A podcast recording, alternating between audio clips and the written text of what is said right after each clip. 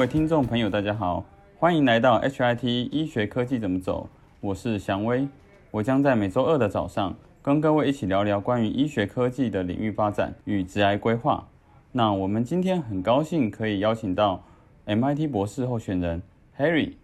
好，那我们就请 Harry 自我介绍一下。OK OK，这样好像在面试哦。哦，好，有点有 没有没有点严肃。啊，对啊对啊对啊，没有是没关系没关系没关系。好我觉得也是需要跟大家先介绍一下。呃，我在大学的时候念的是电机系，呃，我就是经典的那种念电机系，但是是在做 computer science 的人，就是大家最讨厌那种人，就是他们都会说你要做 CS，不要你不要你为什么不要直接去念资工呢？这样子。呃，我进一一之后，我开始跟呃中研院一个老师叫 Frank 王玉强，他开始做呃一些 computer vision 相关的，所以就开始踏入了呃研究这个领域。那在台大毕业之后，我加入 MIT，呃，M 呃加入 MIT 这个 过程其实有几番曲折啦，这个我们后面可能会 cover 到。最后在一些波折之后，我加入现在这个实验室，就是在做呃 healthcare。但是最有趣的事情是，在我加入这个实验室之前，我们是完全没有碰 computer vision，就是他们是用呃 electronic health record 啊、呃、来预测一些疾病，或是来看说，哎有没有一些以前没有注意到的呃呃疾病的呃趋势等等的，就是做 data mining。那我在加入之后，他们才开始考虑说要做一些 imaging 的东西，因为我自己背景是做 computer vision，刚刚好那时候，其实其实大家如果是做生意的，有也知道一件事情，就是呃做 machine learning 之类最缺的，其实不是方法，也不是什么 evaluation，最缺的都是 data。你没有人来帮忙拿 data，就没有人给你 data，你什么都做不出来。那那那时候很很刚好就遇到一个医生，他就拿着很多 data 来问我说：“哎、你们有没有能力帮我们做什么什么东西？”然后我就很开心的接下他 data，所以从那之后我就开始做呃 medical imaging。那直到现在，我做过几个不同的 modality 了，包含 X-ray 啊，呃 chest X-ray、CT、MRI，然后甚至呃牙齿那个叫呃 panoramic image 环口影像也做过。那嗯从这些影像中，呃，来辅助医生做决定，或是呃呃快速的做出一些筛选。呃，嗯我觉得其中一个蛮重要的是，呃，machine learning for healthcare 里面，大家往往忽略了一块，就是，嗯，你的 machine learning 方法其实要对症下药。什么意思？就是嗯我们常常看到很多研究者，他就直接拿隔壁领域 computer vision 啊、NLP 的方法，直接拿过来套用在医疗 data 上面。可是他们往往忽略一件事情，就是这些 machine learning method，他们没有直接呃，他们有一些痛点是医疗上面存在，但是他没有真正达到的。比如对说那时候我们在做一个 task 是 X-ray 的自动 summarization，也就是从 X-ray 里面要得出一个 report，就有点像是放射师他要看完这个这个 X 光，他要写出一个对于病呃病患病情的完整报告。那这么就发生个现象，就是不管你用什么 NLP 方法，然后你从那个影像产生的报告，它的嗯 NLP 分数都很高，它的语言分数都很高。为什么？因为只要你有写到，比如说这个 X X-ray 看起来有 edema，那你就写说呃呃呃嗯 has symptoms for edema，或是没有 edema，呃 no edema observed。嗯，就是这两个嗯方向，你都会描述到这个关键字，这个 edema 疾疾病本身。然后在大部分的呃 natural language processing 里面，它的分数就会变高，因为你提到了对的关键字。但是实际上临床上这并并不是我们要的结果，我们并不是只要这个模型提到 edema，而是我们要对 edema 做出正正确的诊断。所以，嗯，那个 project 里面，我们做一个东西叫 clinically correct reward，就是我们另外计算的一个分数，就是它做出来的东西到底在临床上跟呃医生实际写的报告有多判断准准确、判断符合，而不是只有提到那个病、病本身而已。那哦加入这个呃分数之后，我们再去让模型学习，它判断病就会变得很准，而不是只是产生一个啊看起来好像可以骗病人的报告。因为嗯我我我我们把加这个模组之前跟之后的报告都拿给一个我们合作医生看，他就说 这两个看起来都很自然。那如果我是一个病患的话，我觉得会被这个系统产出的报告的专业度骗。但是只有其中只有一个报告是可以真的精准准诊断症状的，那就是有加这个 module 之后的报告，没有加之前。那个病患就哇看哇这个好准啊，这个写的哦这好流畅啊，可是病患区就死掉了，因为我们根本没有这做出正确的诊断，所以这是我我我在呃这个报告呃这个 project 里面发现蛮多相关研究会产生的一个问题，就他们可能没有发现他们提供的 machine learning method 没有办法应付他们要做的研究，嗯，而是他们就傻傻拿过来用，对，只是我觉得。一个蛮重要的启示啦。嗯哼哼，确实，那也是变成说，虽然 paper 可以发，但是在使用上面其实会有些问题啊。对，那哎，那对于这样的问题，你觉得有什么样呃，只就是个人觉得说可能可以解决方案是用什么样方式的 process 会是比较好的呢？呃，我们在做这些研究的时候，其实有一件很重要的事情是，一定要持续的跟医师谈。你这个内容是什么？你的你要加什么新的东西？你要确定它是在 clinical clinically make sense 的。因为很多人做学术都会想说啊，我做学术距离临床这么远，那我是不是就可以就是躲在我的象牙塔里面，就是把我的东西做好？事实上是有一些研究可以这样做，没错。但是，嗯，我觉得呃，clinical machine learning 是一个很需要接到真正使用情况的一门学问。所以我比较 prefer 尽量要跟医师对谈。那刚好有一个医师，他对于呃方法学上面比较感兴趣，所以呃我可以常常问他一些关于医学上的问题。他可以问我关于比如说啊怎么 build AI 啊，怎么写 code 啊。那当然他也是很有兴趣去学这些啦。那嗯，我我发现就是必须得常常去问他，比如说一些医学上的问题、解剖学啊等等的，然后来确保我这这些加入我模型的东西都是可能。是有一些医疗专业在里面的，而不是自己凭着凭空想象乱加。那这这个是我觉得呃做医疗 AI 里面非常重要的，因为我其实有听到有一些可能实验室啊，就是他们把把做医疗 AI 的方式做的很像是呃一般 computer vision，就是啊我在探索一个新的架构，能不能在这个 data set 上面做准一点？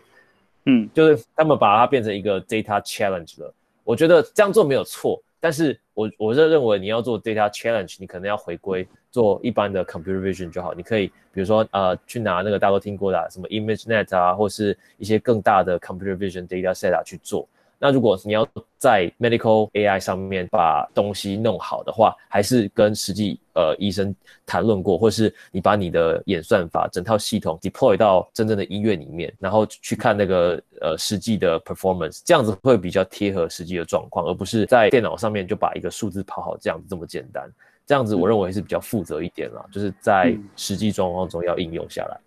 嗯，是是，就是 on many 的这一块还是蛮关键，在一开始在对临床需求呃访谈的过程中，去设计出你真正可以临床运用的 model，所以我想才是真正关键的哈。那这我觉得这个是医疗 AI 近期比较重要的方向，因为现在很多论文发一发，发现说，哎，这个临床上面不一定可以使用。对，那。会觉得说，在 MIT 的资源上面做研究，有有什么一些比较优渥的资源 connection，或者是跟其他啊 其他呃学校有什么不一样的？先说资源上好了，嗯呃资资源其实大家也知道有分一些不同的层级的。我们先讲，比如说人脉资源好了，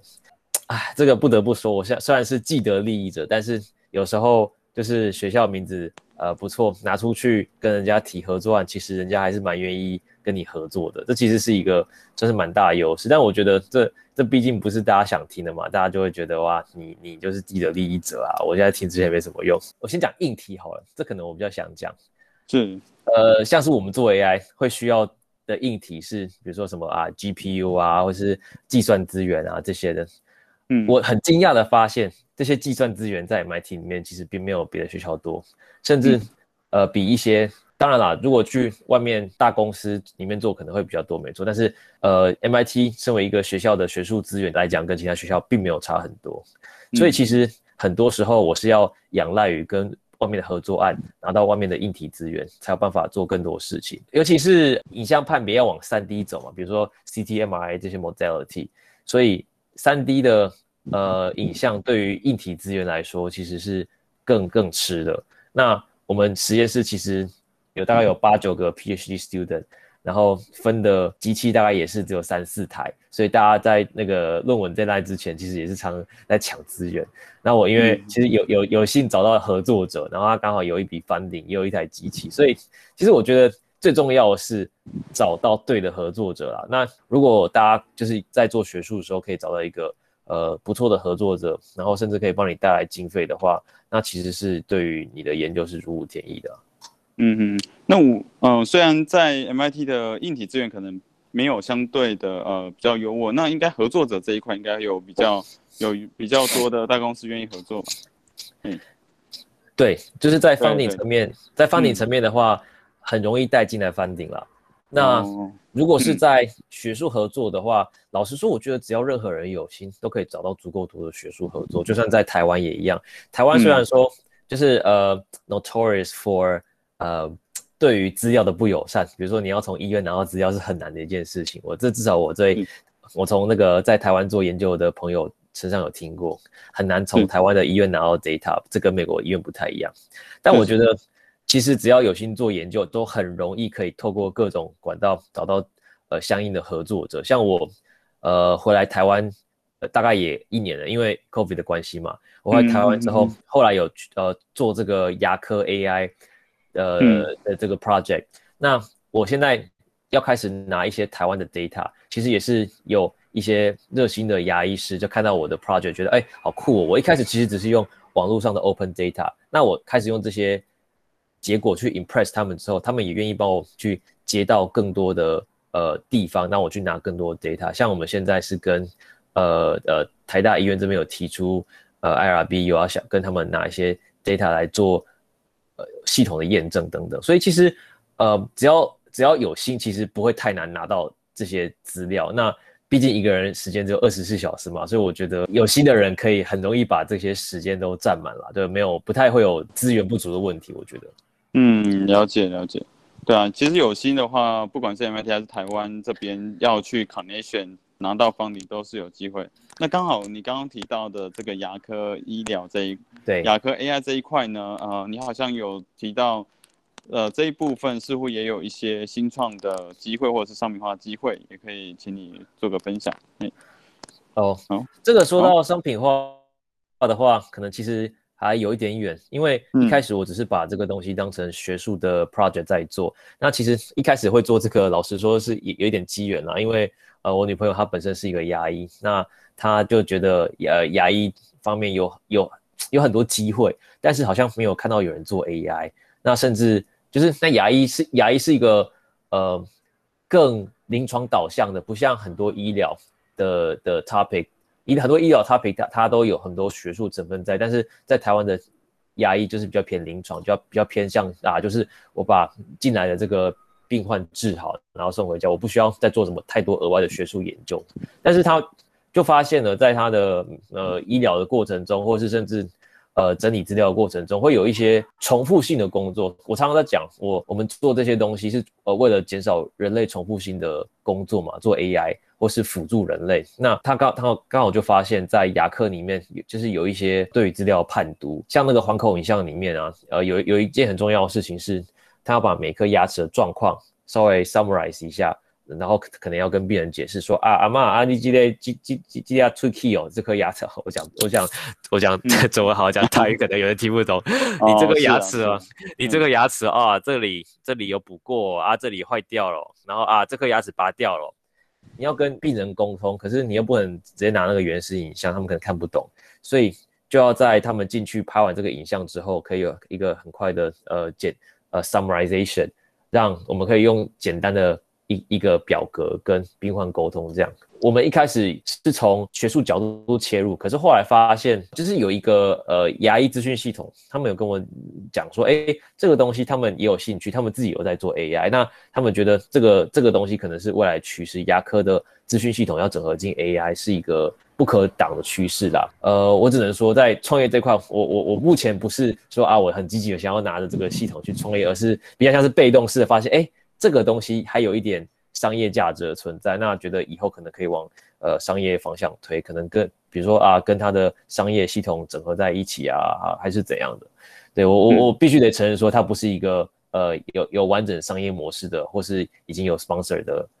的一个系统。对，嗯嗯嗯，了解了解。所以这个算是一个刚好有一个 idea，然后让你想要来试试看，然后刚听起来还蛮有趣的一个应用，在呃看牙齿的过程中可以快速的辨识，然后有一个呃结果出来给大家，这个参与者看牙的过程哈。那有没有想说未来规划来看好了，就是？呃，虽然这个商品化的过程是被动的，那有没有想说，比如说借由你在 MIT 这边的资源，或者说你在台湾或者是哪边的资源，有什么策略上面有想说，可能有哪些资源可以对于你的这个研究有呃商品化的一些过程有帮助这样子？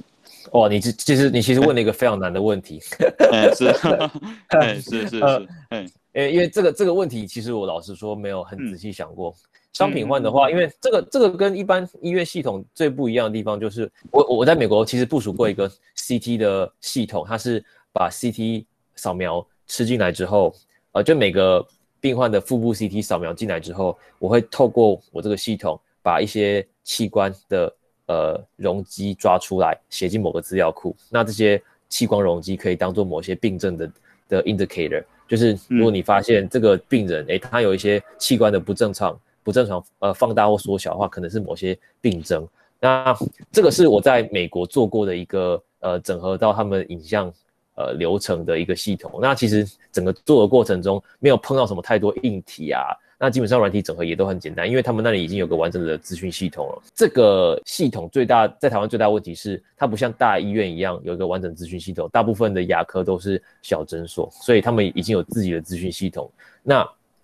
总不可能一个一个去跟这些牙科系统说，哎，我们这有个很棒的东西，它虽然它它已经过过 F 呃 TFDA 审核了，那你要不要整合进进进去？你现在新存基基础的系统看看，这样这样会有点难度，就是没有办法以诊所为单位，所以势必要以系统为单位，就是我要跟上游的系统开发商说。呃，这个这个东西如果整合进你系统，对你这个系统是一个非常大的加分。因为台湾其实有很多呃，台湾牙医有很多是麻烦的地方，包含报健保是一个很麻烦的东西。那这个点提出来，说不定他们会有兴趣将我们的系统整合进来，那对他们的系统是加分。所以我们其实可能不是直接跟牙医诊所去合作，虽然这样讲啦，但是最一开始可能还是要呃，我们这个系统 verification 可能还是要从一些比较小的小的诊所去 verify 说。这个系统呃可能是准确性够高啊，然后使用者满意度够高等等的，所以呃商品化的话，最后还是得朝向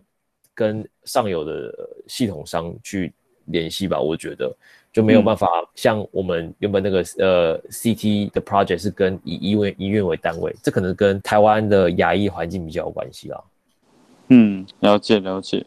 OK，我觉得你刚刚讲到一个很大的关键就是系统。化的部分，其实对自己自己有在做医疗 AI 这个商品化，也发现其实直接搭系统商就会有通路，所以直接跟系统商的合作会比较有一个好的一个呃开始，然后它在商商品化过程中不会让你是一个一个诊所，甚至你还要自己搭系统，你直接系统帮你做成一个 real time system，那呃你只要专注于 AI 这一块，然后跟他们做分论就可以了。这是一个蛮呃标准的一个医医疗 AI 的一个商品化的过程哈。哦，所以不其他，嗯，所以听起来好像其他的医医疗 AI 可能也是这样子做。类似类似，我我在我自己新创也是走这个模式，这样会比较快一点，对，比较快能够切入市场。因为现在其实大家都在抢这块饼嘛，我们大家快速的圈完 model 之后，就应该要赶快找这些系统商，然后一起来开发这个 model。当然。为提一下，就是经验来看的话，变成你要选择一个对的系统商，因为他一定会跟你说，你跟你呃交互授权的话呢，可能只能专属授权某一个系统商，那他他才有他的差异化，对，所以可能系统商你也要挑到说最大的通路的系统商，然后他能够跟其他的呃系统商做 complete，不然也有可能是某个系统商说，哎签完之后，结果其他的系统商不能不能用，这也是一个。可能会遇到的问题。这样，OK，也想问一个问题，就是呃，你在申请 MIT 啊，我们回来看这个一开始大家听到 MIT，像今天来的一些旁听的就不少人哈、比之前都还多。那大家就觉得说，哦，申请 MIT 博士到底是怎么有这个机会、这个机缘呢？可以申请到这个 MIT 的博士博士班这样子。那请你分享一下这个过程。啊啊，好像大家都 大家大家都很想听这个。可是我每次我每次给出的答案，其实我我得说啦，就是蛮蛮令人失望的，因为我我今年 MIT 老实说不是一个我我觉得并不是一个凭着实力啊啊就这样进去的，因为我当时申请的状况，老实说，我觉得还有很多改进的空间。那至于怎么上的呢？其实我第一年进去，呃，录取我那个老师，他是做一个做硬体的，他们在做的题目是用 WiFi，对，没错，是用 WiFi 那个二点四 GHz 这个频率的波长去打一些生活中的东西，然后去感知它们。比如说有个 project 就是他把那个 RFID sticker，通常是拿来追踪仓储单位的 sticker，它贴在一个牛奶瓶上。我用二点四 GHz 附近不同频率的讯号去打它，它会有不同的 response，所以会有一个 response curve，有点像质谱仪那样。那如果今天牛奶是好的跟酸掉的，它的 response curve 可能不一样。他们要用这个 curve 的差别去判断这个牛奶是好的还是坏的，就基本上赛是在做这样的事情啦。然后他们就说啊，有很多 machine learning 的东西可以让我进去做啊，我就觉得啊好酷哦，就是你们这些做做的东西好酷。本来这个 sticker 是拿来做追踪的，然后你们现在把它拿来做 detection，哦，真的很酷。我就进去之后发现，哎，machine learning 其实跟我他们要的 machine learning 其实跟我想的不一样。然后我我我在呃跟他们合作一年之后，后来就离开这个实验室。所以当初录取我，他们可能是看上我的呃 machine learning background，或是啊、呃、以前我的物理的背景，因为他们在做这些可能会需要一定程度的物理知识，所以因为这样录取我啦。呃，嗯嗯嗯但后来就跟他们要做的东西，我觉得我心里想要的不太一样，所以在这个实验室待待一年之后，还是离开了，去做我比较喜欢的呃 vision，然后后来 medical imaging 这样子。所以，呃，是是因为一个错误，呃，一个不不太合拍的老师录取我而进去的，然后呃，才转到现在这个领域。所以不是大家想的哇哇，就一开始就找到最喜欢的教授啊，然后做的很顺遂啊，并没有。嗯嗯嗯嗯嗯，了解。但是过程其实也是一个机缘进来了，不过呃，在研究过程中遇到呃，可能在教授上面不合的过程，也有转实验室的过程，这也是蛮辛苦的一个。对对对，我觉得很有很有可能嗯会很很多人到国外念书都会遇到类似的经验，所以你如果如果以后呃遇到类似的经验，不要丧气，就算在台湾遇到不合老师也不要丧气，这是很多人必经的过程啊，包含我自己也是。嗯，是是是。好，那我这这边呃，大概访谈的内容大大致结束哈。那现场有没有什么想要提问的？开麦克风直接询问哈。不知道这边以前大家提问的热度怎么样？哦，热呃，上次其实都多少都会有一两位了哈，对吧？一两位。这时候嗯，对，这这时候就是要有有有勇者第一个出来，因为像我之前举办这些分享会，通常都是，呃，一开始大家很安静，然后就会有一个人开始举手，那那个举手之后，大家就说，哎、我其实也有有东西要问，我有东西要选我选我选我，所以其实我后来发现，我都呃，就是大家会害羞，所以我后来就用那个 Slido 这个平台，就是大家在听我的分享过程中，就可以直接去网站登录他们要的问题，然后你也可以 upvote 别人问过的问题，就是你觉得啊，这个我也想要问，那就把你投票投到前面一点，所以我在分享会结束的时候，我就可以一个一个看过去，这样。OK，有人举手了哈。哎，我想问一下哦，就是啊、因为我有一些牙医的朋友，然后常常在跟他们讨论 AI 的时候，他们好像就会觉得说，嗯，好像在牙科上面很难啊、有个什么好的题目，比起其他医学的专科，好像牙医上面好像要找 AI 的应用方向好像比较困难。我不知道您啊、跟你女朋友聊天的时候，会不会也会觉得说，哎，牙科找题目是不是的确困难许多？你讲的没错，牙科的题目确确实是比较少，因为很大部分的判读都是，它不需要直接拿，就是呃像像像像是比如说癌症好了，就是一个影像进去，然后他判断说这个病人有没有癌症，那通常都是 yes or no。但是牙科比较不是 yes or no，而是判断之后，我要凭着这个 yes or no 去做什么处置，比如说，呃，这是不是蛀牙？yes or no 没有用了，因为他还是要把那个蛀牙挖出来，或是决定不要挖出来，把整个拔掉。所以最后那个处置才是最重要的。然后这个处置会对于每个医生可能不太一样。所以，呃，我们那时候在讨论 AI 题目的时候，其实想了很久。我们后来其实是不是做 diagnosis，是是做 finding，就是呃每颗牙齿的，比如说有填充物、无填充物，然后有 crown 或是没做 crown，像是这种呃比较基本的，虽然说。这个是每个牙医是可能一眼扫过去，或是两眼扫过去，花几秒可以判读出来。但是如果要把它做成一个可以跟病人沟通的 format，其实没有那么简单。呃，我们可能 focus 是在牙科的沟通上面，这是一个啦。那如果今天你有一个需求，是你得把这整个影像写成一个 summary，虽然说对牙科医师来讲，呃，是很简单的事情，可是就很很很麻烦，很复杂。尤其是就是台湾有个。东西叫鉴宝制度，就是他就想要你做这种事情，所以就是还是有一些应用空间在的，但是应用空间偏少，因为大部分是 focus 上处置，所以我们现在选的 application 是这个，也不是没有原因的。那我这里也想问一个问题，就是你觉得在医疗 AI 现在呃走到哪一个 stage？就是说，比如说现在最流行的是什么样的技术，然后未来应该是往什么样技术方向走？对对，这个这个问题，这个问题一样也是蛮大的。嗯，不过我，嗯，我觉得我先大概